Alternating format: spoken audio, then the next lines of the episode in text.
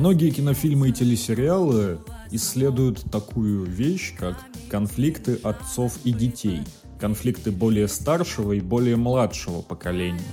И в большинстве случаев все скатывается до банального морализаторства, до разговоров о том, что нет плохих поколений, есть плохие люди, бла-бла-бла.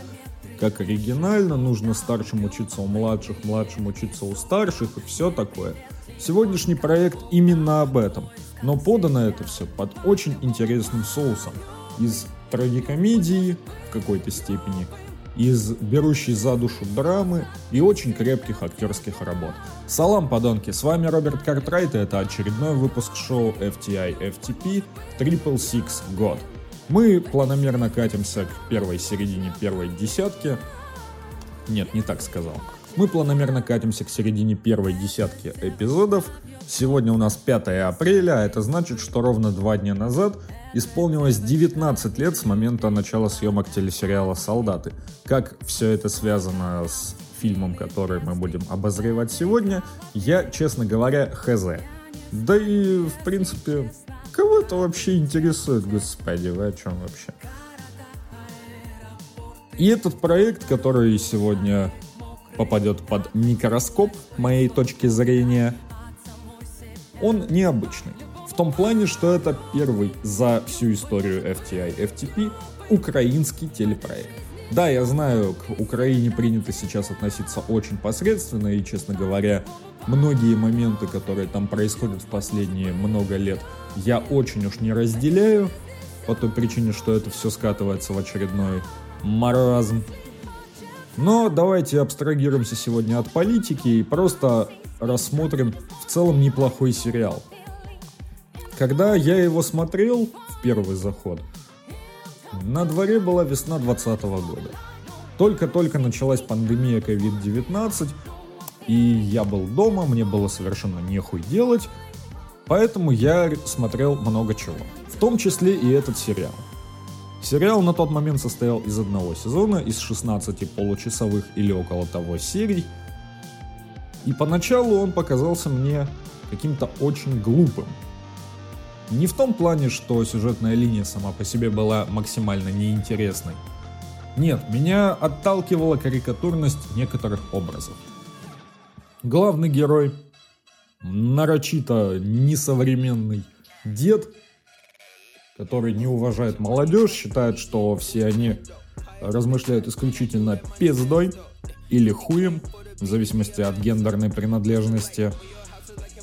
Считал себя таким светочем мудрости, не желал ничему учиться, зато постоянно хотел всех получать. Не понравилась и молодежь, которая в сериале показана слишком уж карикатурно, по типу ни о чем серьезном не думают, учиться не хотят, блять, ебутся направо-налево, а женские персонажи сплошь тупые пезды, которые хотят удачно выскочить замуж за какого-нибудь богатого мужика. Желательно постарше, потому что чем старше, тем ближе к наследству. Это знают все современные шкуры, которых в сериале показали очень много. Вот прям пиздец как много. Но в дальнейшем, когда началась вторая половина первого сезона, сериал не резко, но все же сменил свой вектор.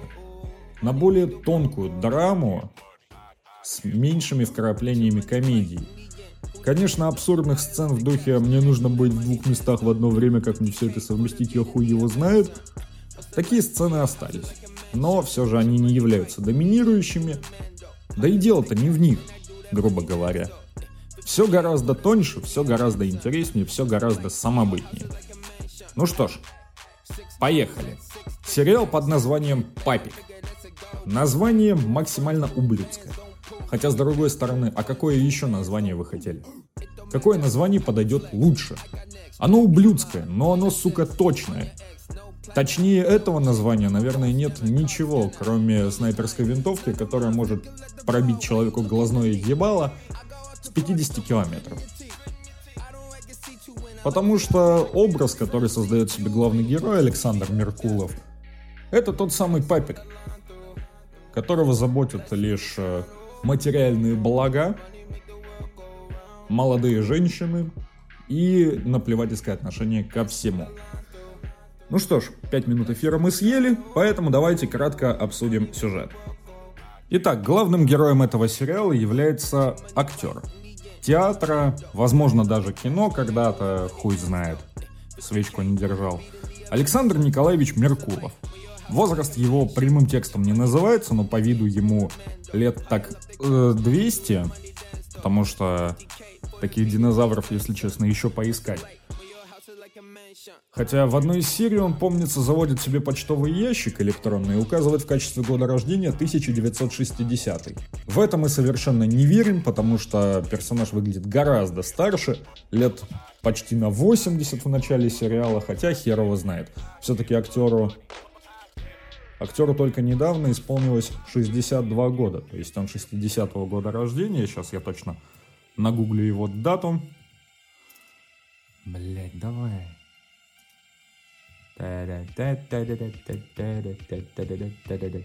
Вот, 63 года ему недавно исполнилось. Но все же, персонаж явно значительно старше, потому что у него есть взрослая дочь, у дочери есть дочь, то бишь у деда есть внучка, и внучка эта в одной серии выходит замуж, что как бы намекает. Деду далеко за 70, но в принципе глубоко насрать на это. Итак, у деда жизнь идет по пизде. В том плане, что в первой же серии он решает повеситься. Все гробовые, скажем так, бабки он раскладывает по конвертикам, потому что, сука, так здесь заведено. Но в конечном счете он смотрит на свой ебейший плакат Гамлета, в котором спектакле, в котором он играл, естественно, главную роль. И такой, а нахуя? А нахуя мне вешаться? Я лучше пойду в барбершоп, сделаю себе пиздатую стрижку и проживу один день так, как мне этого хотелось, а не так, как диктовало общество.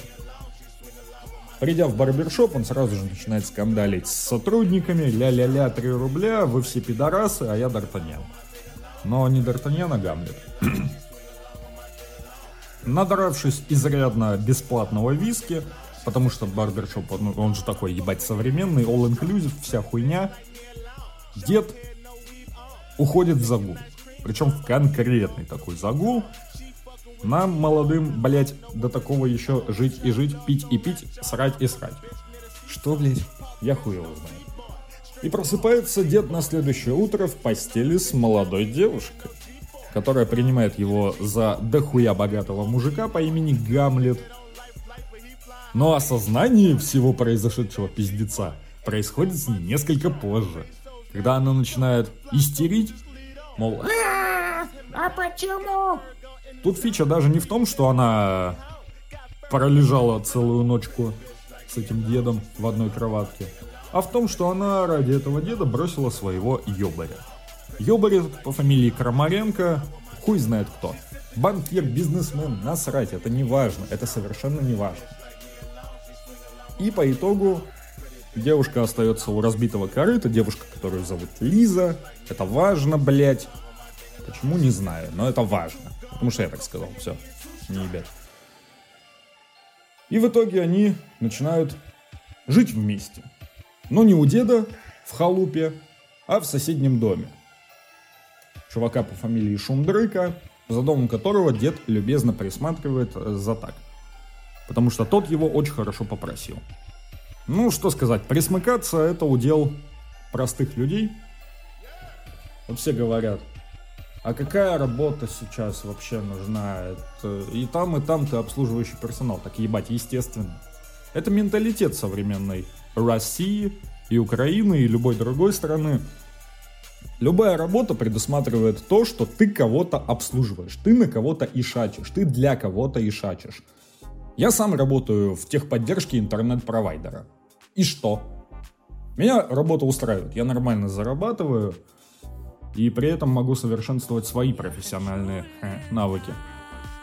Писатели обслуживают читателей, музыканты обслуживают слушателей, издательства обслуживают, опять же, книжные магазины и тех же читателей. В общем, кто-то на кого-то и шачет. Так здесь заведено, так здесь принято и ни хера не изменится. Почему? Потому что любая работа обслуживает пред... Блять. Любая работа включает в себя предоставление каких-либо услуг. Те же шлюхи, не знаю, это тот же обслуживающий персонал. Бизнесмены – обслуживающий персонал. Даже ебаные владельцы какого-нибудь Газпрома, условно говоря, это тоже обслуживающий персонал. Это нормально. Здесь так принято, поэтому нет какого-либо смысла менять правила. И планомерно с движением сюжета, поначалу очень медленным, но затем чуть более раскачивающимся, главные герои начинают жить дальше, адаптироваться к новым меняющимся условиям, лучше узнавать друг друга и решать какие-то свои локальные или глобальные заебы. Заранее хочу вас предупредить, если вы еще не видели этот сериал и думаете, а что бы такого посмотреть на досуге, Предупреждаю, сериал на 90% состоит из отборнейшего или не очень вранья. Почему? Потому что во время развития сюжета персонажи рисуют из самих себя сплошную потемкинскую деревню. Мол, я такой пиздатый богатый мужик, вот мой пиздатый дом, вот моя пиздатая телка, э, я учусь жить по кайфу, а вы смотрите и завидуйте. Все эти игры с переодеванием из бомжа в преуспевающего пожилого бизнесмена, все эти, скажем так, выдавание случайного деда за твоего спонсора, блядь. Все это, как я ранее отметил, Потемкинская деревня. Почему? Да потому что рисоваться перед другими в крови у современных людей. Он не хочет жить как лучше, хочет лучше, чем сосед. Фраза из песни Локи Мина «Humble», которую я ранее как-то цитировал, она ебать как уместна. Ну серьезно. Нет задачи как-то развиваться и улучшать свой уровень жизни для самого себя. Есть задача рисоваться и улучшать уровень жизни для того, чтобы подружка сдохла от зависти. Цинично, да, но при этом кто не хочет прийти на работу, ебать в каком-то пиздатом костюме, или даже приехать на работу на новой, ну, скажем, X5, выйти с последним айфоном, с золотыми часами, очками за миллион тысяч. И такой, ха, на сдачу с пятерочки купил, ебать. Все так хотят. Абсолютно все. Это наш, сука, менталитет. Менталитет терпил. Менталитет терпил, от которого очень многие пытаются избавиться. Но при этом ты поневоле подстраиваешься под современные реалии, под образ жизни современных, так сказать, богатеев. Я не скажу, что я каким-то образом осуждаю главных героев. У меня к ним лично претензий нет. Потому что жизнь, если судить по сериалу, их изрядно помотала. Что деда, что Лизу. Они все натерпелись. К примеру, Лиза в одной из серий проникновенно рассказывает историю своей жизни и почему она решила по итогу искать богатого мужа. Да потому что в говне жить неохота. Не хочется жить так, как жили ее родители в те же 90-е. Все знают, какой пиздец творился тогда на территории бывшего Союза. Да, блять, во всем мире творился тогда пиздец. По тем или иным причинам. И это нельзя назвать нормальным, это нельзя назвать чем-то э, хорошим, добрым, вечным, нахуй. Нет, мир был в руинах. Вот и все. У каждой страны по своим причинам. У СНГ по причине развала Союза и по причине того, что народ тупо не знал, как жить дальше. Поэтому на первый план вышли бандиты, поэтому сейчас э, все до сих пор дрочат на Сашу Белого, поэтому криминальный образ жизни до сих пор является основополагающим для создания безбедного существования. Честным путем денег не заработаешь, это понятно. И в какой-то степени не совсем законный способ, это приемлемо. Если ты при этом не переступаешь через людей так же активно, как переступал тот же Белый. Вот я сейчас тут разлагольствую и все больше начинаю понимать позицию главных героев. Не хотят жить в дерьме, да и не надо. Можно воспользоваться благами, так сказать, соседа, но главное без злоупотребления этим. Иначе финал будет точно таким же, как был финал первого сезона. Финал был мрачным, но финал был логичным. И, честно говоря, я ожидал, что на первом же сезоне сериал завершится. Потому что он представлял собой вполне законченное художественное произведение. Учитывая то, какое колоссальное развитие претерпели образы персонажей за все эти 16 серий, это уровень. Временами это уровень какого-нибудь Бенни Хилл. Когда Лиза и Геннадий Иванович ходят гулять со своими, так сказать, собаками, и каждый раз все скатывается к самому обычному слэпстику, это раздражает. Когда подружек Лизы изображают исключительно как озабоченных поисками выгодного жениха куриц, это раздражает. Пусть логично, но все же раздражает. Или, например, когда дед бегает из дома в дом, чтобы одновременно и с гостями побыть, и субсидию от собеса получить. Это раздражает. Потому что это уже было миллионы раз. Если бы у них было больше времени на проработку таких моментов, то сериал получился бы более удачным. Хотя 8 баллов на кинопоиске говорят о том, что сериал и так получился удачным. Чего греха таить, он стал хитом и на Украине, и у нас, и на онлайн-сервисах, на которых э, его смотрят в разных странах, если, конечно, у них там имеется доступ.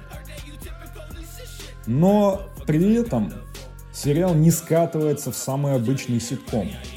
Я вспомнил историю из конца нулевых годов, или даже начала десятых, когда были споры между создателями сериала «Сваты» и одним из основных актеров, Анатолием Васильевым. Васильев не хотел снимать ситком. Васильев хотел сниматься ну, в трагикомедии, грубо говоря. Он сам в интервью говорил, мне нравится играть трагикомедию. Там, где смешно, в перемешку со слезами. И именно поэтому его персонажа по итогу убрали из проекта. Потому что видение сюжета у сценаристов, у режиссера и у актера существенно разнилось.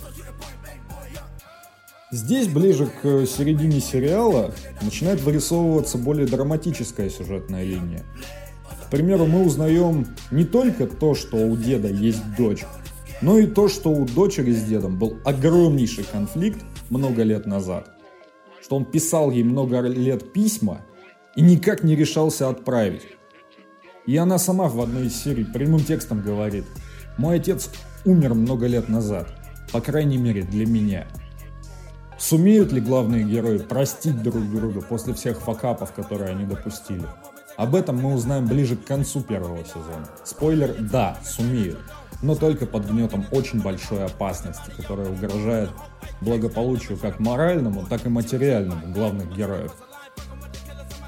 Что касается концовки, она мрачная, она пиздец какая мрачная, но при этом всем она максимально логичная в этой ситуации. Когда определенные сцены смешивают с песней города 312 под названием «Останусь», сдержаться достаточно сложно –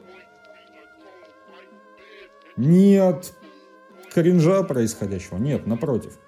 Это очень крутая сцена, очень сильная, когда показывают судьбы абсолютно разных по своей сущности персонажей, но при этом максимально связанных между собой.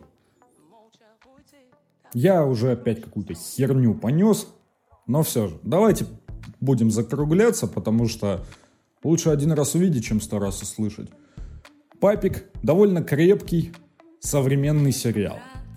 Да, есть небольшие моменты, в которых сериал превращается практически в фарсовую комедию. Но гораздо более сильными сценами являются драматические. Они не направлены на то, чтобы выжать из зрителя слезу. Они направлены на то, чтобы развить образы, показать э, бурю эмоций, в душе главных героев.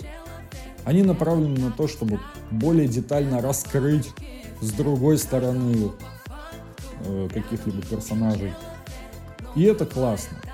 Классно, когда развитие идет поэтапно, постепенно. И мы убеждаемся в том, что не только храбрость – постепенный процесс, но и мудрость. И мудрость эта, как правило, приходит с опытом.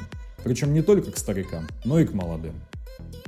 Ну что ж, думаю, на этом достаточно. Все необходимое я уже рассказал. А кто хочет большего, посмотрите сериал. Тем более, что на Кинопоиске доступны оба сезона. Я не знаю, будет ли когда-нибудь третий и нужен ли он вообще. Честно говоря, второй сезон я еще не досмотрел. Так что хз голословно судить не буду. В общем, советую глянуть. Понравится – заебись. Не понравится – хуй с ним. Все может быть в этой жизни. На этом, пожалуй, все. С вами был Роберт Картрайт и шоу FTI FTP Triple Six God. Услышимся через неделю. Стоп, снято.